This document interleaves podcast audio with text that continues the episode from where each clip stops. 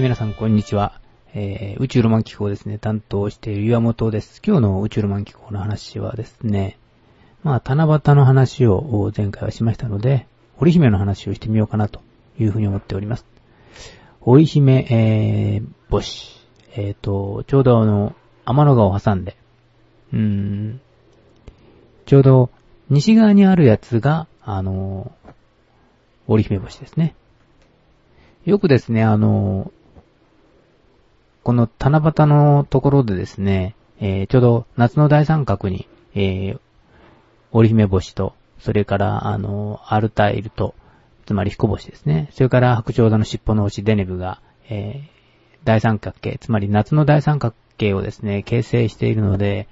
えーよくですね、えーまあ、見つけたと言ってですね、えーよく私が見てみると違ったりする場合があるんです。で、これはどうしたかというとですね、えーこの三角形には、あの、みんな同じような明るさではないわけですね。まあ一番当然明るいのは、えー、こと座の、えー、織姫星、ベガと呼ばれるやつですが、これは0.0等星です。それから、あの、次に明るいのはどれかというと、当然ですね、あの、彦星ですよね。鷲座の彦星。明るさはですね、0.8等星。まあ、星の明るさの場合はですね、マイナスの方が明るいということでしたから、0.8等星というのは少し暗いわけです。それから、白鳥座の尻尾の星、デネブですね。これがあの、1.3等星、数字が大きいですから、明るさ的には暗いということになります。したがってこの3つの星が、あの、夏の大三角形を形作っているんですけれども、このこと座の星がですね、えーどの辺のところにあるかというと、この、ちょうど形的にはですね、えー白鳥座のデルムのあたりがだいたい60度ぐらい。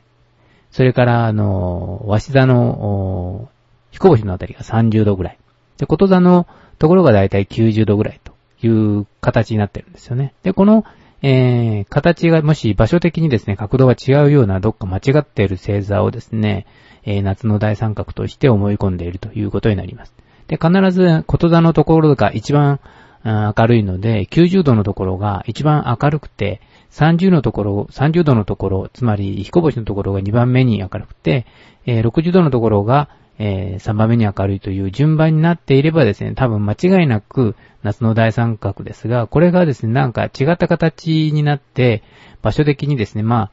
えー30度のところが、え一番明るいところですね。そういう風に見えたら、それは多分夏の大三角ではありませんね。だからこの辺をですね、注意していただければ、必ず、えー夏の大三角は、えー見つかるのではないかと思います。私も、あのー東京とかでですね、あれはどこだったですかね。うーん、大亀山だったか、え大田区のあたりですかね。あのあたりで、あのー星座見たことがありますが、そう、町、まあ、都心の中の中心部でもないんですけれども、まあ、市街地の中ですけれども、結構ですね、夏の大三角だけは、えー、わかりますね。何回か挑戦してみましたが、大丈夫見えますね。だから都市部の中でも見えると思います。夏の大三角は。お月様が出ていても大丈夫見えると思います。ちゃんとあの、この辺りに見えてるんだなというのをですね、えー、星座配版であったり、あるいはこういうあの、私が今見ていますけれども、まあ、パソコンの星座ソフトですね。こういうのも無料ののがいくつかありますので、そういうので、えー見ていただけると、あ、あ、今この辺に見えてるんだな。だから、あの、この辺に見えてるはずだと思ってですね、見ていただけるといいかと思います。ただ、星座範囲版の場合にはですね、注意しておかないといけないいくつかの条件がありますが、まあ、一番間違いやすいのはですね、えっと、上から見ていると、おあの、南側の右側にですね、あ西が来てるんですね、西が。つまり、えー本当だったら、あの、東西南北で行くと、えー南の右側といったらですね、東になるはずなんですが、それがちょうどですね、逆さまになっています。で、こういう、えー星座範囲ソフトもそうなっていますけれども、これは下から上を見上げた状態に、えー形でですね、作られていますので、必ずあの、星座範囲版もですね、下から上を見上げる感じで、えーこう、星座範囲版を上に向け、空の方に向けてですね、使うと必ず東西南北が合うようになりますので、それだけ注意してもらえればいいかと思いますね。そうやってですね、見つけていくと、必ず、うこと座のお織姫星が見つかります。で、ちょうどですね、えー今月だとですね、あの、まあ、七夕のあたりは、これ、あの、太陽暦で言ってますので、えー、お月様がだいたい18日月なので、これはあの、えー、満月が4日ですから、えー、ちょっと天の川見えませんね。しかし、え、夏の大三角はしっかり晴れれば見えると思います。あの、梅雨がちゃんと明けてないとですね、え、難しいかもしれません。で、これがどんどん過ぎていくと、まあ11日ぐらいになるとですね、お月様が加減という状態になります。だんだん欠けてくるわけですね。で、欠けてきて、加減になると夜中に、真夜中にお月様は上がってきますから、で、えっと、えー、そうなるとですね、あの、まあ、11日以降ですね。これからずっと行って、新月が、えー、7月の場合は、えっ、と、19日ということになってますから、この間ですね、まあ、ちょっと行ってもいいかな。3ヶ月ぐらいまでは大丈夫だと思うので、まあ、22日ぐらいまでですね。つまり22日の日曜日、えー、それから、えっと、加減のところ、つまり11日ですね。このあたりは非常にですね、空の条件がいいので、そのあたりにですね、ちょっと空を見ていただけると、おこと座の織姫星と、それから鷲座のアルタイルですね。で、それから白鳥座の尻尾の星デネブという3つの星がですね、はっきりと、まあ、水平線ですね。近くに、東の空近くに、見えていると思います。で、あの、やはりあの、まあ、前回でもお話をしましたように、天の川の日にちがですね、えー、まあ、七夕の日ですね。七夕の日が、うん、新暦、つまり太陽暦で言っているので、どうしてもですね、まあ、1ヶ月近く、えー、ずれているというか、そういう感じになっているので、どうしてもですね、えこんな感じで水平線の近くに、え鹿児島は特に、あの、梅雨とかをですね、開けるか開けないかと微妙なところですし、見つけるのが非常に難しい時期だと思います。したがってですね、うーん、天の川を見るんだったら、あ前回もお話をしましたように、8月の、えー、24日頃、つまり8月の下旬のあたりがですね、非常にいいかなと。まあ一番いいのは、ちょうどあの、ペルセウス流星群が8月の12日の夜にあります。まあ、条件も、えー、非常に、えー、今年はいいようなので、12日の夜ですね。この日は、えー、お月様がだいたい加減になっているということは夜中の、えー、にならないと、真夜中、つまり12時を回ったぐらいにですね、水平線から、あの、半月が昇ってきますので、非常に今年はペルセウスもいいので、えー、皆さんですね、挑戦していただけるといいかなと、見るのをですね、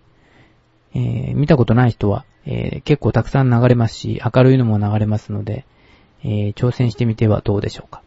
で、このこと座なんですけれども、あの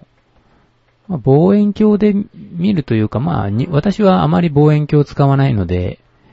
肉眼で見てですね、あの、このこと座をもし、えー、ちゃんと30分くらい見ていると、えー、見えるようになるんですけれども、えー、こと座のすぐ横にはですね、平行四辺形の形をした四角形がですね、はっきりと見えます。で、これは、えー、まあ、すごい長い、えー、1対2ぐらいの、一辺が1で、もう一方が2ぐらい、ね、1対2ぐらい形の四角形を横に少し潰したような平行四辺形がですね、えー、見ることができます。で、これが、あの織姫星つまりベガの、あの見つけるときの、あの私も目印にしているんですけども、たまにですね、あの、雲の切れ目とか、そういう時にこう、こと座が見える時があるんですが、もうそうだと私にもど何が何だかわかんないので、えー、もしそこの近くにですね、こういう平行四辺形が、えー、ついている場合にはですね、これはあの、織姫星、つまりこと座であるということがですね、はっきりとわかるんですね。で、これがもし平行四辺形がなかったら、これはですね、織姫星ではありませんので、それがですね、私は、あの、このこと座を確認するときの目印ということにしています。で、このこと座のですね、ちょうどあの、この、ベガがついてるんですけれども、星座的には平行四辺形に一辺だけ線が伸びて、えー、えー、大姫星がついているという国になってますけれども、ちょうどあの反対の方の平行四辺形の小さい短い辺の中間にですね、えー、望遠鏡で見るとこれはわかるんですけれども、メッシエ、これは54番だったと思うんですが、えー、57番かな。えー、感情星雲と言われるですね、えー、丸いですね、指輪状のですね、あの、星雲を見ることができます。これはあの、え、10センチぐらいの望遠鏡であればですね、あの、ちゃんと輪っかに、ちっちゃな輪っかに見えますので、まあ、ここだよと言わないとわかんないかもしれませんが、慣れてくると、えー、簡単に望遠鏡でもですね、見つけることができると思います。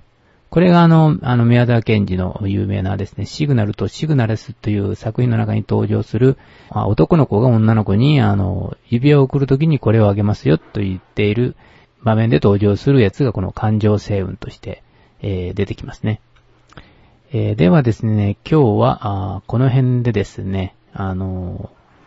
宇宙ロマン機構の話は終わりです。